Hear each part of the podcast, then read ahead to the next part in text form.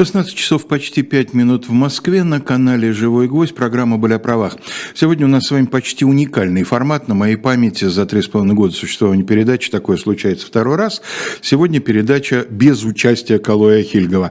Алексей Кузнецов, Полина Чернякина за звук- и видеорежиссерским пультом. Мы сегодня обходимся без э, главного, безусловно, ведущего этой программы, поскольку сегодня Калой Салимович э, своим местоположением Э, демонстрирует э, и разъясняет такой важнейший правовой термин, как алиби.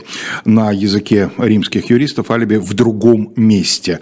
Да, вот он находится в другом месте, причем э, те, кто давно смотрит нашу передачу, знают, что Калой, даже находясь в весьма отдаленных краях, он старается всегда выйти в э, прямой эфир и э, там из каких-то отелей, один раз я помню, из зала ожидания аэропорта и так далее, но сейчас он находится просто в полете, поэтому э, он не может выйти, и поэтому сегодня, поскольку я не в состоянии в силу своей квалификации отвечать на вопрос по текущему законодательству, я приношу извинения всем тем, кто именно сегодня хотел, собственно, я вижу в чате уже задает какие-то вопросы по э, текущим событиям в правовой сфере, но э, поскольку сегодня я один в программе, то я выбрал, естественно, свою специальность, в которой я что-то понимаю, и мы поговорим с вами не о сегодняшнем законодательстве, не о сегодняшних законодательных предположениях, а о событиях 160-летней давности.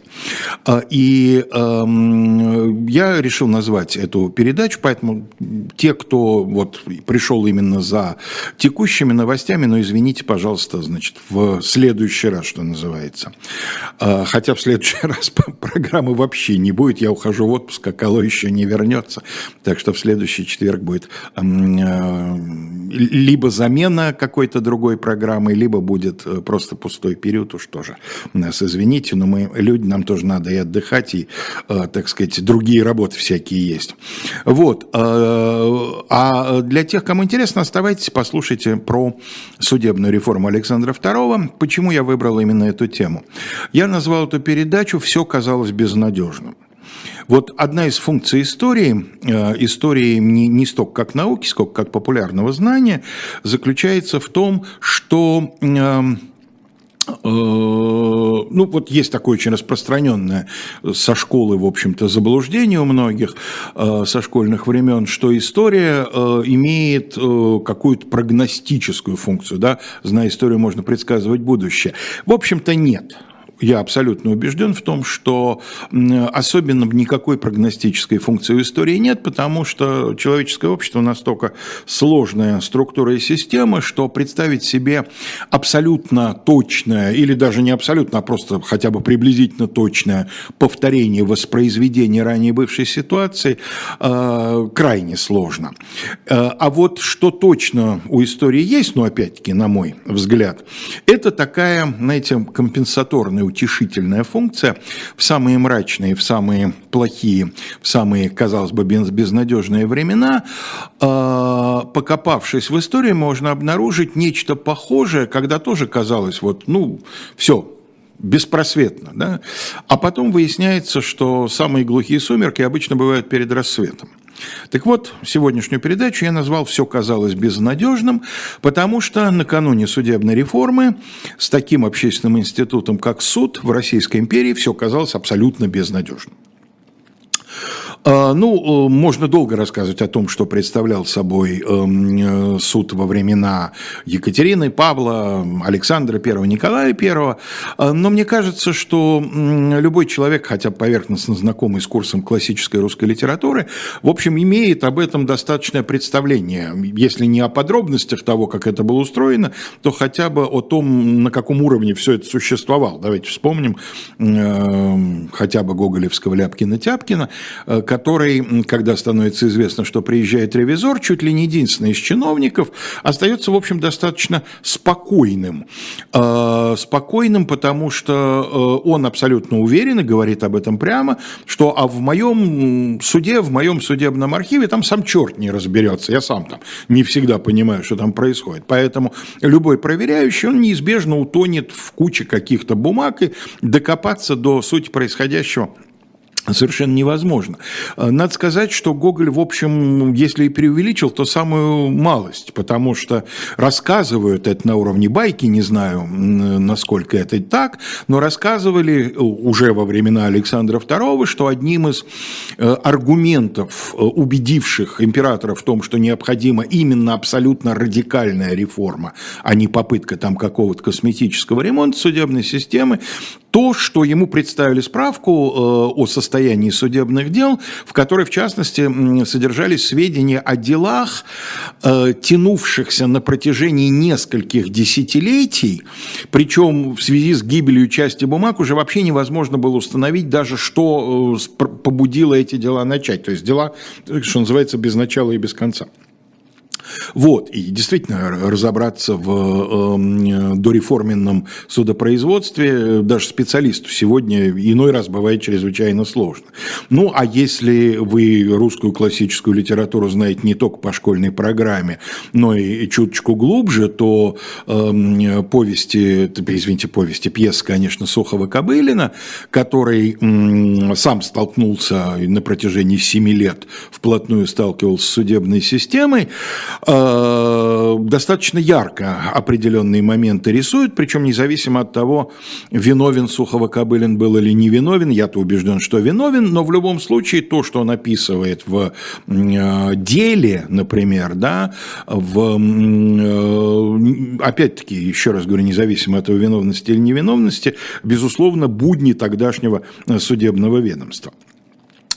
А, и вот в середине 50-х годов, после, вскоре после кончины Николая I, крупный такой государственный деятель этого времени, граф Блудов, Дмитрий Николаевич Блудов, а, занимавший в разное время разные посты, в том числе бывший там министром внутренних дел в свое время, предлагает новому молодому императору свой проект судебных преобразований. Надо сказать, что Блудов предлагал в свое время э, подобный проект еще его отцу, но Николай I вообще к реформаторской деятельности склонен не был, а те реформы, которые в его царстве происходили, ну, там реформа крестьянской э, то есть государственной деревни, например, Киселевская, так называемые другие, реформы, в общем, очень осторожные, очень половинчатые, действительно такой вот косметический ремонт. Но что касается судебной системы, то Николай даже такой не благословил. И вот Блудов обращается к Александру II, тот поручает ему э, составить соответствующую записку, и э, Блудов предлагает реформу, не косметический ремонт, реформу, но это все-таки именно ремонт. Он предлагает э, отказаться от некоторых, ну, наиболее так, кажущих, кажущихся ему наиболее архаичными фрагментов старой системы, но при этом все-таки система система остается в основе своей, вот как сказали бы строители, коробка, да, коробка остается той же самой. Но затем Блудов по мере работы вот над пояснительной, более подробной э, вот этой вот запиской, мотивирующей то, какие изменения необходимо произвести, э, потихонечку сам начинает склоняться к выводу, что требуется радикальная реформа. И эта мысль получает окончательное закрепление, когда э, соответствующим указом императора создается комитет по подготовке проекта такой реформы, в котором, и это, безусловно, счастливый для э, России, можно сказать, эм, э, счастливый случай, душой этого комитета становится эм, юрист по фамилии Зарудный, которого часто впоследствии будут называть отцом судебной реформы. Человек, который, собственно говоря, э, представляя такую наиболее радикальную часть этого подготовительного комитета, в конечном итоге убеждает своих коллег э, предложить императору проект, который, по сути, до основания разрушал бы старую систему и возводил бы на ее основе новое здание российского суда. А, Была такая, я бы сказал, осторожная общественная дискуссия, не широкая, широкие слои, в отличие от обсуждения крестьянской реформы, э, в котором при, принимало участие практически все поместное дворянство и, э, так сказать, там э, другие круги.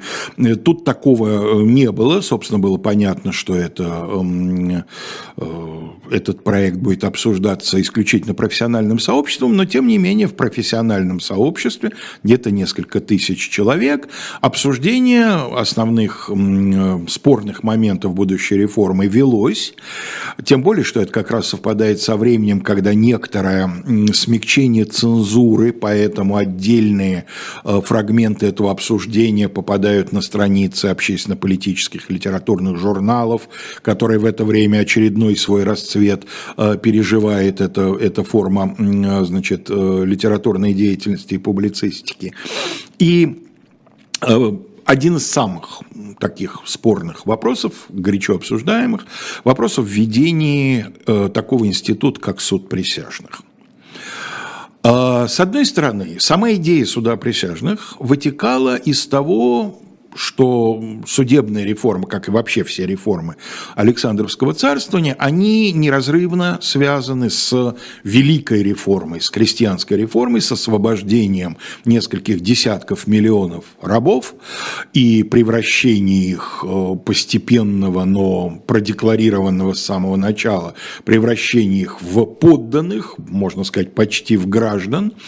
И э, вот это все предполагало заимствование опыта, а надо сказать, что отцы судебной реформы, они поглядывали на различные судебные системы, тот же Зарудный блестяще знал четыре иностранных языка, свободно ориентировался в правовых новостях Европы и Нового Света, э, но в наибольшей степени вот влияние на российскую судебную реформу оказал опыт Франции, и в том, что касается института адвокатуры, и в том, что касается суда присяжных, вот это заимствовано в основном э, у французов, ну, естественно, с определенными там, э, так сказать, изменениями и поправками на российские обстоятельства. И у самой идеи суда присяжных были горячие сторонники, горячие противники, что нормально. И эм, Э, значит, э, это по сути, повторяет, точнее, не так. Те аргументы, которые звучат и сегодня, сегодня, опять же, периодически возникает э, дискуссия о том, да зачем нам суд присяжных, или наоборот, что суд присяжных там не изведен ныне до жалкого состояния, необходимо, э, значит, э, вернуть ему его прежние полномочия и, и расширить даже по сравнению с прежними. Так вот, аргументы за и против э, полтора столетия назад были примерно теми же, что и сегодня сегодня. И э, самый главный аргумент противников заключался в том, что нельзя допускать к осуществлению правосудия непрофессионалов. Причем надо понимать, что 160 лет назад он звучал еще больше эм, эм, ну, как сказать, еще более аргументированно, еще более весомо, потому что если сегодня, говоря о непрофессионале, но о взрослом человеке, мы, в общем, исходим из того, что у этого человека есть как минимум законченное среднее образование, то надо понимать, что подавляющее большинство тех, кто попадал по крайней мере, потенциально попадал в присяжные заседатели э, в России 60-х годов XIX века, были просто неграмотны. То есть читать, писать не умели.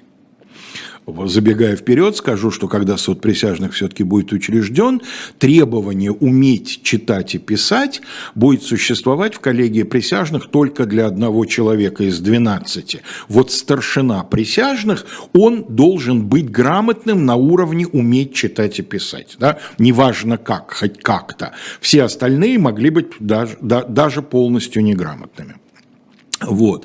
И э, естественно, что э, многие люди, в том числе и те, среди них были, кто впоследствии станут горячими э, энтузиастами суда присяжных, например, выдающийся российский адвокат, человек, носивший неофициальный титул короля адвокатуры Владимир Данилович Спасович, вот на стадии обсуждения в начале 60-х высказывал не радикально, но тем не менее высказывал убеждение, что не торопимся ли мы, точнее высказывал предположение, что мы торопимся с введением в достаточно отсталой стране такого вот передового института. Но вот это, мне кажется, э, одним из важнейших тезисов моего сегодняшнего выступления. Э, успеху реформы содействовало, я имею в виду успеху начала реформы, там, продолжение, отдельный разговор, но вот то, что реформа началась и пошла, и пошла быстро, и несмотря на многие там всякие проблемы, затыки и так далее, пошла достаточно уверенно и успешно, связано с тем, что имелась абсолютно четко, абсолютно недвусмысленно выраженная воля верхней, высшей власти. Реформа должна начаться. И она должна начаться в том варианте, который был согласован к середине 63 -го года, вот, собственно говоря, эм, э, ну, к концу, скорее, 63 -го года, можно сказать, что где-то вот в эти, ну, не дни, но месяцы, да, мы э, можем уже начать отмечать 160-летие этой реформы, потому что основные контуры ее были намечены именно 160 лет назад. И, значит, что в этой реформе оказалось нового и даже радикально нового по сравнению с той системой, которая существовала раньше. Значит, во-первых, не на словах, а на деле э, судебная власть оказалась отделена от власти административной. Вот э, обратите внимание, опять я уже упоминал сегодня ревизора, Ляпкин-Тяпкин, если в особенно в подробности не вдаваться, воспринимается нами как точно такая же фигура, как и все остальные чиновники вот э, уездного города Н, в котором происходит действие, то есть попечитель богоугодных заведений, земляника, почтмейстер, да, он один из чиновников. При этом, если посмотреть на тогдашнее законодательство, он вроде бы не чиновник, он вроде бы независимый судья, но на практике он точно так же находится в э, фактической зависимости от э, э, значит, исполнительной власти, представленной в данном случае городничим, и не особенно это скрывает. Вот суд, который получила Россия, начиная там разные территории в разное время, начиная с 66 года, когда начнется в середине года практическое осуществление судебной реформы, получился действительно независимый от административной власти, и тому примеров множество.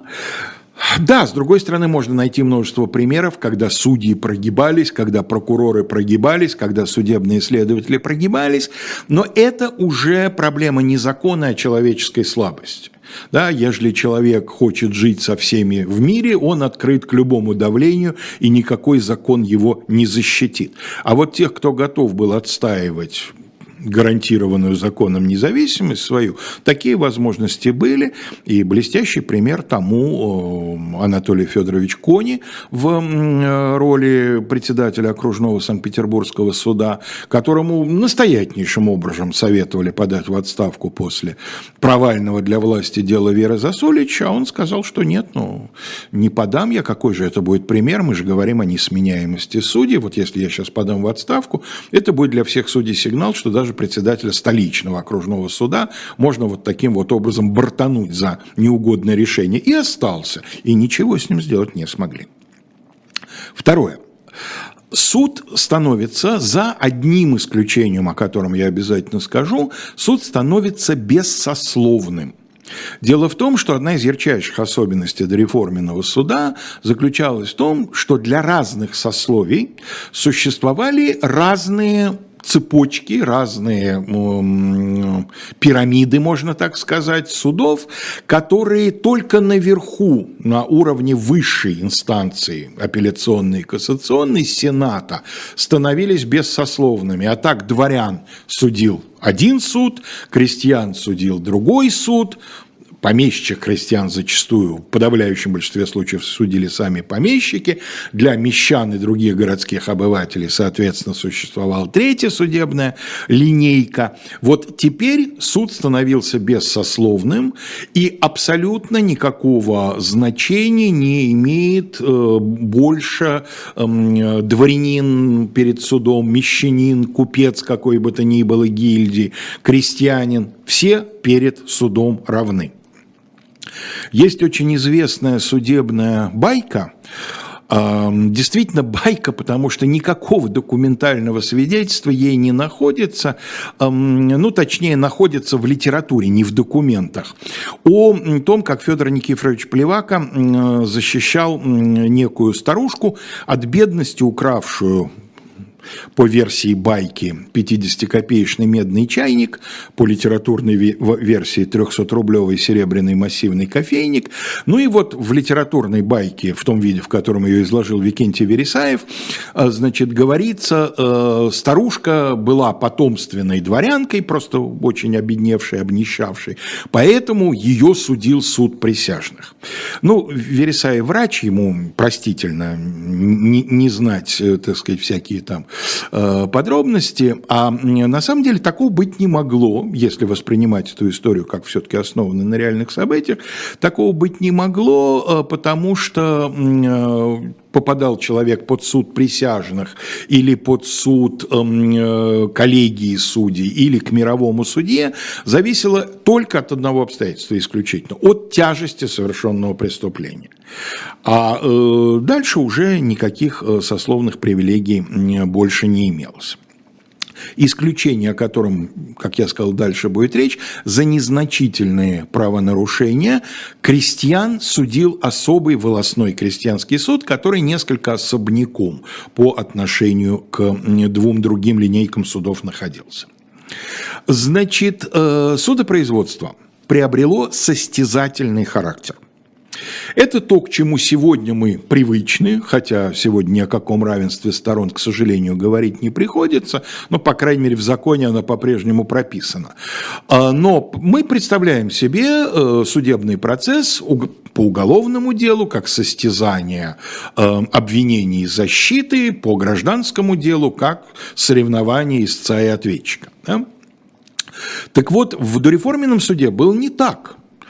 Суд получал документы предварительного следствия, садился, как правило, в отсутствие обвиняемого, никто его в суд не вызывал. Ну, надо было допросить, приглашали вот на допрос, да, так, на судебном заседании обвиняемый не присутствовал, э, все происходило, так сказать, келейно и кулуарно, и вот суд изучал эти документы, там, наводил, если ему нужно, справки, проводил какие-то дополнительные процессуальные действия, после чего большинством голосов выносил решение. Значит, теперь появляется стадия судебного следствия, на стадии судебного следствия стороны представляют свои доказательства, материальные доказательства своих свидетелей, после чего имеют право перекрестного допроса, да, то есть сторона обвинения допрашивает свидетелей защиты, э, сторона защиты допрашивает свидетелей обвинения, после чего судебное следствие заканчивается, наступает стадия судебных прений,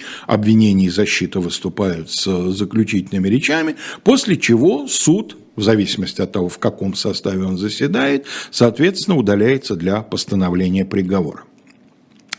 Э, появилась впервые, за единственным исключением, э, с конца XVIII века профессиональная адвокатура имелась в царстве польском. Вот там традиции еще из тех времен, когда э, польская судебная система формировалась в Речи Посполитой. Значит, этот институт существовал, ну и когда польские территории в результате разделов, а затем в результате э, наполеоновских войн э, оказались частично в составе Российской империи, там сохранили вот эту вот профессиональную адвокатуру.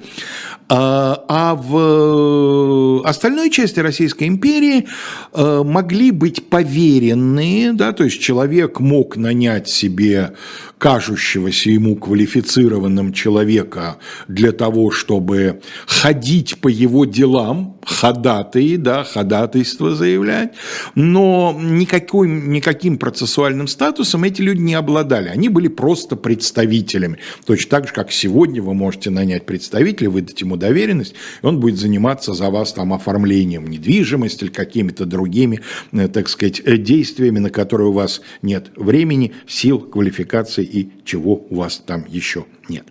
Ну, середина часа, поэтому мы на несколько десятков секунд прервемся. Как обычно, мы рекламируем книги, сайт shop.diletant.media. И сегодня у нас, мы постоянно предлагаем вам книги Бориса Акунина, прекрасно зная, что это автор нашей аудитории, да, и пользуется э, его творчество повышенным спросом. Как обычно, э, Григорий Шалович любезно, так сказать, э, свои книги предлагает с открытками э, от автора, с печатью от эхо. И э, сегодня мы предлагаем вам новый новое издание. Книга не новая, издание новое. Это э, та часть творчества Бориса Акунина, которая выполняется в рамках проекта Анатолий Брусникин. Ну, те, кто следит за Сабжем, как пишут в интернете, им объяснять не надо, остальным объяснять долго. Короче, это Акунин, для, для тех, кто не разбирается. Э, называется книга «Девятный спас». Э, настоятельно рекомендую всем любителям увлекательного чтения. Чтение легкое, но при этом, как всегда, у Бориса Акунина, чрезвычайно информативное. В частности, частности в том, что касается истории российского государства. Значит, появляется профессиональная адвокатура, а, при этом вводятся это тоже было предметом спора, вводятся весьма жесткие требования по отношению к тем, кто э, хочет стать членом этой корпорации, для того, чтобы э, стать присяжным поверенным, то есть представителем адвокатуры первого сорта, будет еще второй, сейчас я про это скажу, необходимо было иметь законченное юридическое образование. Ну, сегодня это кажется совершенно очевидным, да, естественно, а как же? Но представьте себе, насколько в то время э, количество производимых в год юристов с высшим образованием уступало нынешнему. Да? Вот э, представьте себе, что во всей Российской империи на тот момент знаете, сколько было учебных заведений, выпускавших лиц такой квалификации? 11. Это Императорское училище правоведения в Петербурге, бывший Александровский лицей. Это два юридических лицея в Ярославле, Демидовский и Безбородковский в Нежине, э, в Черниговской губернии. И восемь имевшихся на тот момент в Российской империи университетов, э, соответственно, имели юридические факультеты. И дело не только в числе 11, но и в количестве выпускаемых специалистов. Вот э, примерно я приблизительно подсчитал, что совокупный годовой выпуск всех 11 э, значит, юрфаков, назовем их так, э, давал э, системе около 200 квалифицированных юристов в год. Не забывайте, что они шли не только в адвокатуру, возьмем шире, не только в судебную систему, государственная служба свое брала, да, армия, кстати говоря, эм, э, заманивала и предлагала, и манила, и карьерой, и мундиром, и неплохими зарплатами, так сказать, людей с гражданским юридическим образованием, потому что военно-юридического специализированного учебного заведения не было, а военных судов было немало. Вот. И э, в результате, безусловно, кадровая проблема была чуть ли не важнейшей проблемой той судебной реформы. Понятно было это организаторам, были сделаны кое-какие, э, скажем так, исключения на переходный период. Э, в первое время разрешалось э, вступать в сословие присяжных поверенных людям, скажем, не имевшим такого вот законченного юридического образования, но имеющим опыт не менее чем десятилетней практической службы по юридической части, значит, на госслужбе предыдущей. Э, и человек, который первым в свое время весной 66 года подал заявление с просьбой принять его в сословие присяжных поверенных, его фамилия Андреев, он ничем, так сказать, выдающимся дальше на этом поприще не отметился, но вот он был э, стряпчем, то есть таким вот ходатаем по делам коммерческого суда то есть занимался ходатайством по делам, ну, скажем так, купеческим. Да? Ну вот, соответственно, это было сочтено как длительная юридическая практика, и э, он прошел эту самую квалификацию. Вот. Э, об адвокатуре мы еще немножечко поговорим. Значит, э, естественно, что право на апелляцию и право на кассацию а, в случае, если дело рассматривал мировой суд, это незначительные преступления и э, основная масса мелких правонарушений, то в этом случае апелляционной инстанцией был съезд мировых судей и кассационной инстанцией Сенат. Если коронный суд, сейчас я скажу о двух юрисдикциях, если коронный суд, то в этом случае, э, если дело слушалось с участием присяжных, Апелляция была возможна только в одном чрезвычайно редком случае, и подавать нужно было сразу кассационную жалобу в Сенат. А если суд слушал дело без участия присяжных, это казалось, касалось преступлений небольшой тяжести, там, где не более одного года и четырех месяцев лишения свободы закон как наказание предусматривал, тогда трое судей рассматривали без участия присяжных. Вот в этом случае можно было подавать апелляцию на их решение в окружную судебную палату, а затем уже кассацию в Сенат. Чрезвычайно важная вещь заключалась в том, что суд становился гласным не только э, стороны и подсудимый там, так сказать, допускался на заседание суда, на заседание суда допускалась публика. Более того, составители судебных уставов предусматривали, что в случае, если процесс вызывает какое-то повышенное внимание общественности, то местная власть должна предусмотреть такую возможность переноса судебного заседания в такой зал, где будет там лучшая возможность удовлетворить любопытство публики и так далее, и так далее. То есть для э, создателей реформы вот эта идея, что судоговорение, старый такой термин 19 даже более раннего веков, что судоговорение будет происходить при зрителях, это одна из ключевых вещей. Почему?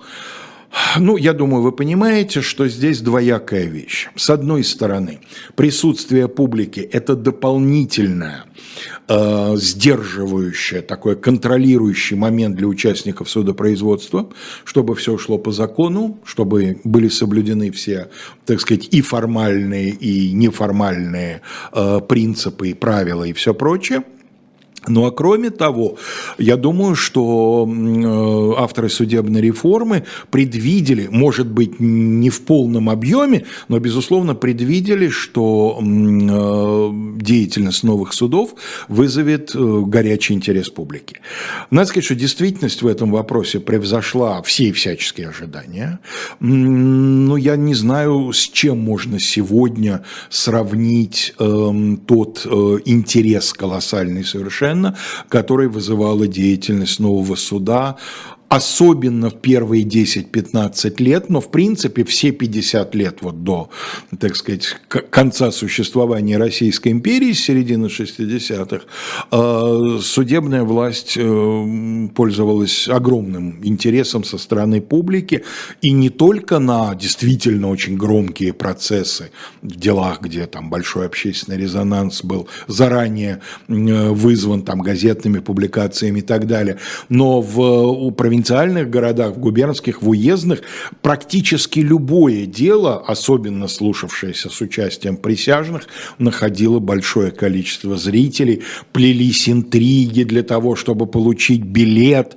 Билеты были бесплатными, нельзя было продавать зрительские билеты на суд, но их число можно было ограничивать, что, разумеется, судебное здание не резиновое. Да? И вот для того, чтобы получить такой пропуск на, в зал суда, там всякие а, плелись интриги, я э, встретил забавный очень документ, пожилой старичок, отставной генерал, э, значит, там, деятель, общественный деятель местного дворянства, где-то в провинции, не помню, Владимирская, по-моему, губерния, э, его назначили ответственным за распределение билетов вот на такой вот громкий процесс, и он потом письменно жаловался, э, значит, э, вот комитету, который его назначил, ну, земское собрание, жаловался членам Земского собрания на то, что ему, пожилому человеку с безупречной репутацией, пришлось претерпеть и описывал, как там одна особенно настойчивая дама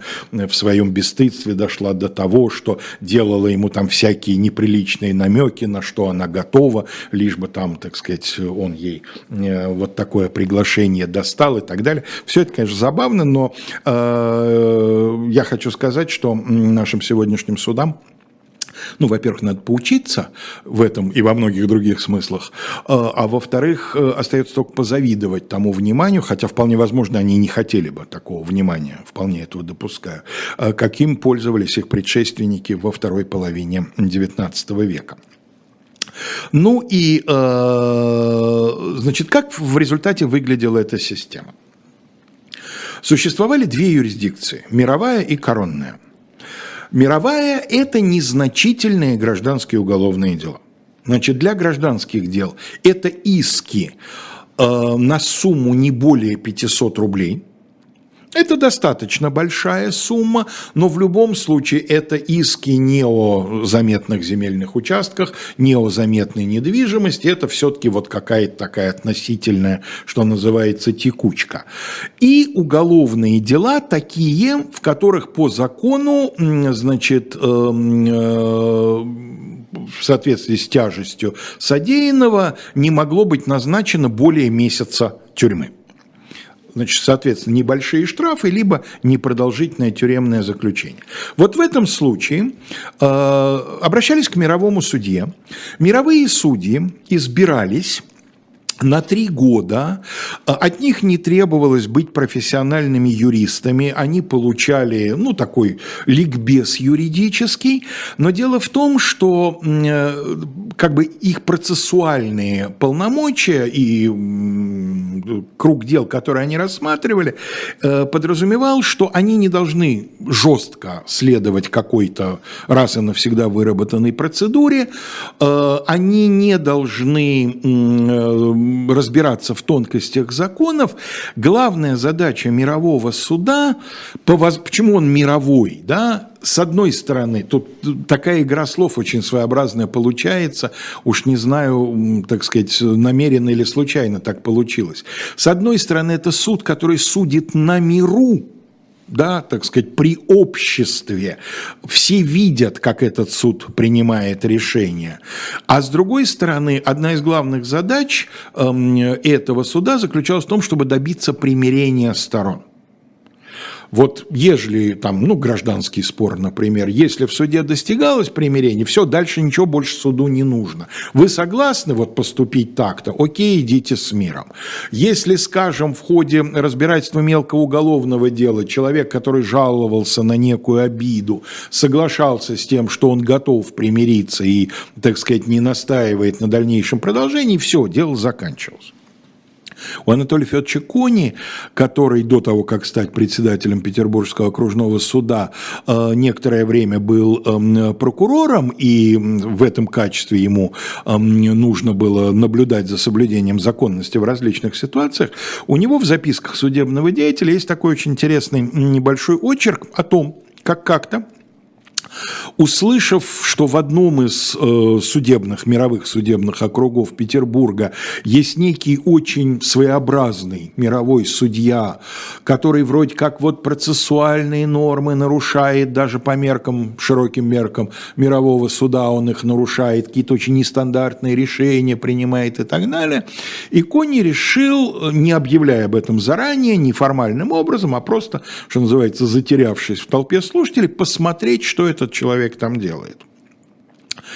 И Кони, который шел, как он сам в этом признается, шел очень настороженным и предполагал, что да, что он сейчас вот станет свидетелем всяческих там безобразий, и что вот надо будет какие-то там принимать меры, а какие меры можно принять, он уже начал думать о том, какие меры можно принять, потому что, в принципе, там, да, на судей давить нельзя, там и прочее, прочее, прочее. И вот он вышел, э, проведя э, полдня в этом самом, в камере этого э, помещения, судьи называется камерой, в камере этого самого мирового судьи, он вышел в совершенном, ну вот в старом смысле этого слова, в совершенном обаянии, да, в приподнятом настроении, потому что, как он сам говорит, да, я увидел многие с точки зрения формального права нарушения, там судья говорил, когда к нему приходили приходили совсем простые люди, судья к ним обращался на «ты», что, конечно, неправильно, ну, а он сам, по-моему, то ли из заставных офицеров, то ли из э, помещиков, в общем, э, ну, нехорошо это вроде, вроде бы.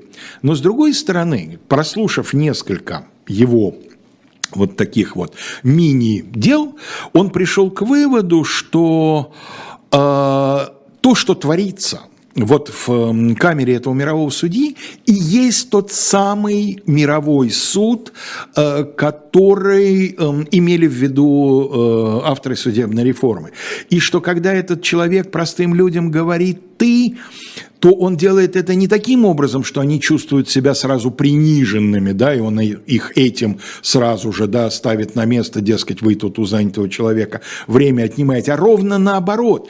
Если бы он, барин в их понимании, к ним обратился бы на «вы», они бы насторожились, для них это было бы непривычно, это их бы сковало, они бы решили, что вот зря мы вообще все это затеяли, пришли куда-то, тут он важный барин с цепью и знаком красивым на груди сидит там и, и так сказать, как Зевс громовержец. А тут сразу возникало какая-то такая вот атмосфера, ну, не семейно-домашняя, но атмосфера, в которой человек чувствовал себя на своем месте, и судья ему говорил, ну что же ты, голубчик, ну вот смотри, вот он-то, да, вот ты на него жалуешься, а он ведь на самом деле... И вот это все в результате больше походило не на вот суровый такой, да, тор... храм торжествующий Фемиды, э, недосягаемый в своих каких-то там небесных чертогах, а это, знаете, вот дети пришли к мудрому, строгому, но при этом дружелюбно к ним относящемуся эм, э, барину. Барину, извините, я оговорился, батюшке, отцу, да, э, и вот в этом смысле Коня возвращался обратно, как он пишет, в крайне приподнятом настроении, потому что он увидел человека на своем месте, он увидел человека, который э, понял, как бы оказался на одной волне с э, авторами судебной реформы и творил именно тот вид правосудия, который они и хотели бы увидеть в мировом суде. В случае, если суд выносил совсем незначительное наказание, э, обжаловать его решение было нельзя, а если он выносил наказание маломальски э, значительное, там свыше трех суток ареста, свыше пяти, по-моему, рублей штрафа, то в этом случае можно было жаловаться, э, подавать апелляцию на съезд мировых судей. Значит, мировые судьи данного округа, округ, как правило, совпадал с уездом, собирались регулярно на такие вот съезды, на которых в основном они занимались рассмотрением апелляций. Разумеется, судья, который принимал решение по данному конкретному делу, не принимал участие в рассмотрении апелляций на э, свое решение. И э, съезд мировых судей мог вернуть дело на новое рассмотрение другим мировым судьей, мог постановить свое решение, изменяющее, отменяющее решение судьи, и, соответственно, в случае, если какая-то из сторон оставалась недовольной э, действием съезда мировых судей, дальше Сенат – если вы откроете, а они находятся в свободном доступе в интернете, если вы э, откроете сборники ежегодные э, уголовного или гражданского кассационных департаментов Сената, по сути, Верховного суда Российской империи, то вы увидите, что подавляющее большинство кассационных жалоб, которые Сенат рассматривал, это жалобы на решение съездов мировых судей, а не коронных судов. Коронные суды тоже существовали в виде двух уровней. Это окружные суды и судебные палаты. Судебные палаты включали в себя несколько окружных судов, иногда по размерам и по численности населения были совершенно неравными.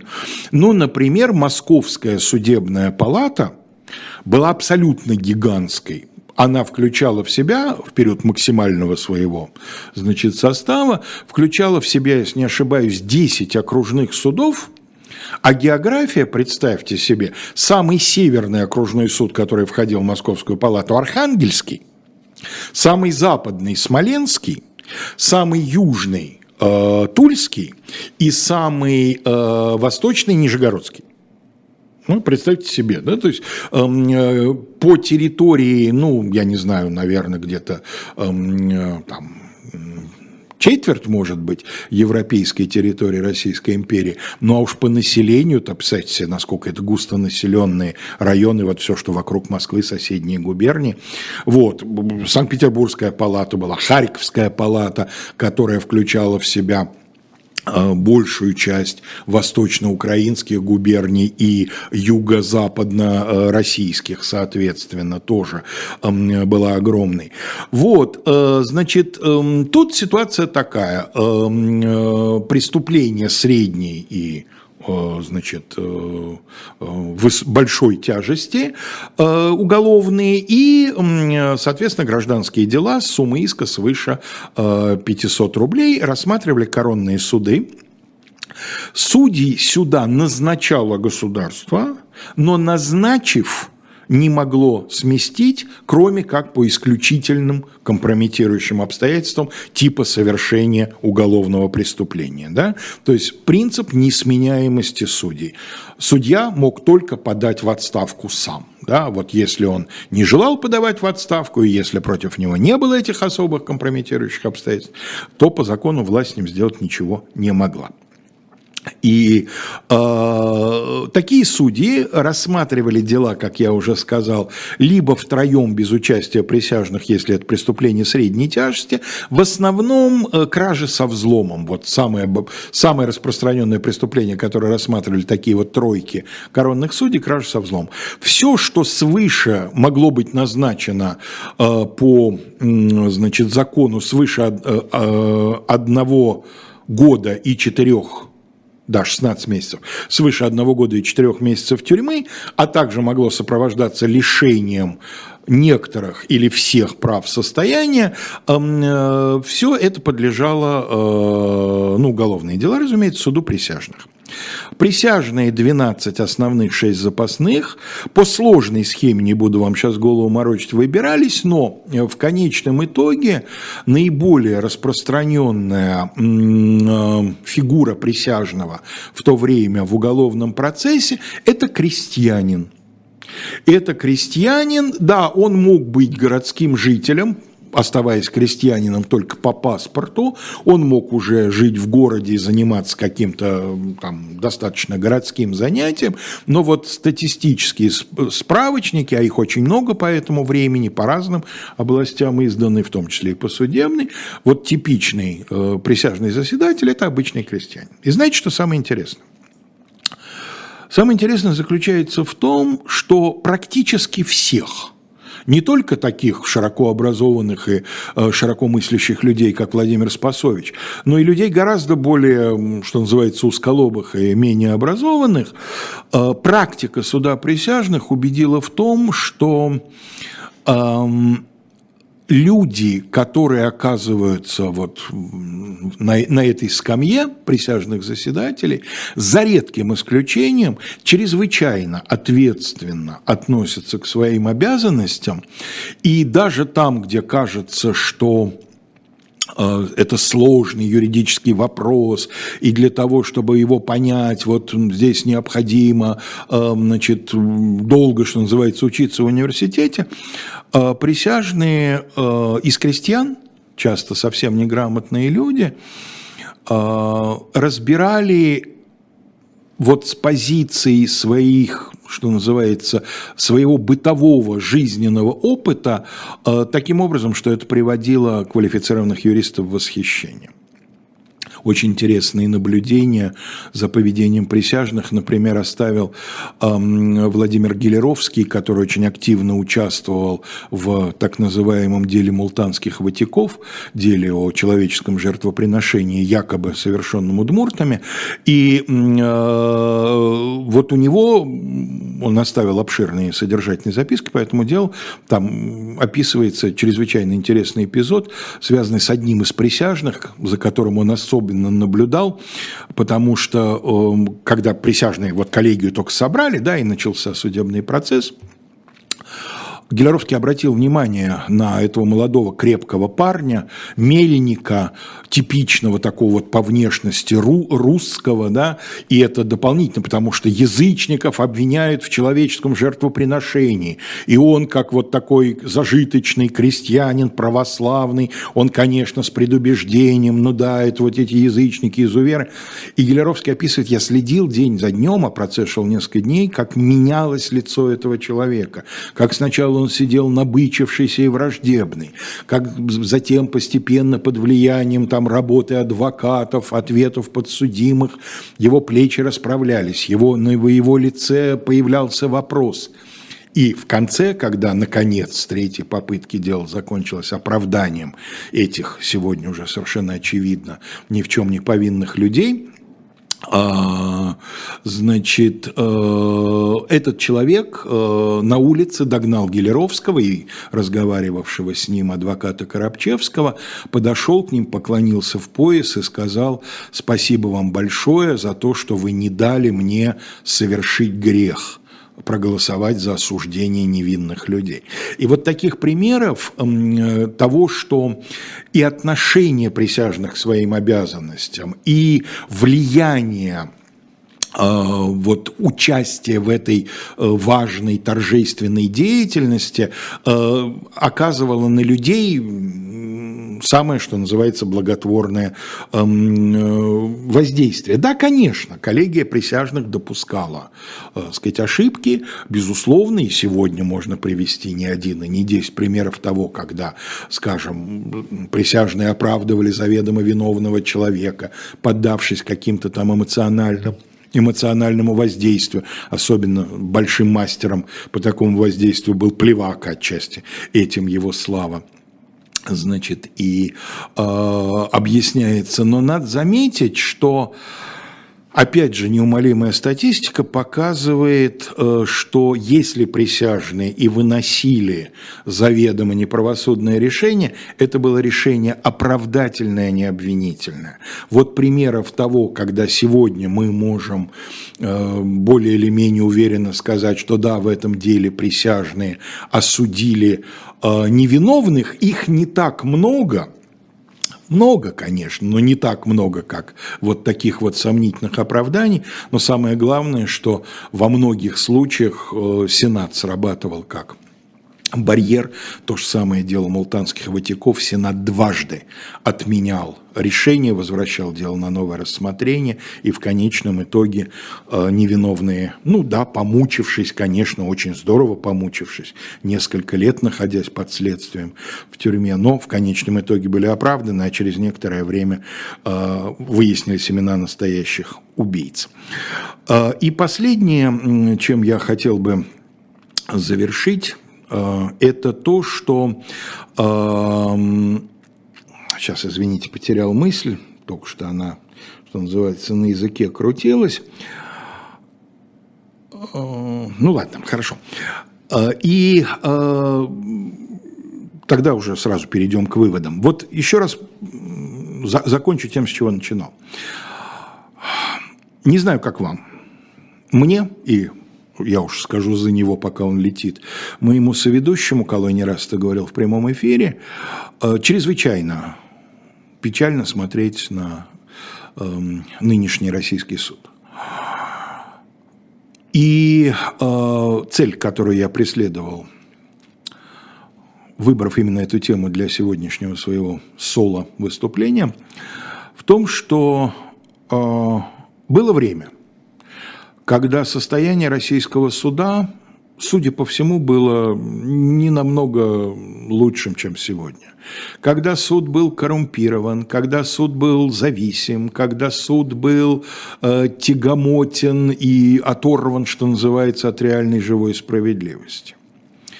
Но вот несколько обстоятельств, что называется, сошли звезды, обстоятельства сложились, и нашлись люди и для организации новых судов, и для разработки нового законодательства. И самое главное, нашлось большое количество честных, энергичных, умных и достаточно квалифицированных людей для того, чтобы постепенно, но достаточно быстро, э, примерно две трети по плотности населения страны было охвачено новыми судами за первые 14 лет – с момента начала реформы к 80-му году, нашлись люди, нашлись возможности, нашлись ресурсы, новый суд заработал и начал потихонечку, но опять-таки тоже достаточно быстро, менять эм, отношения казалось бы, раз и навсегда установившееся отношение российского общества к суду,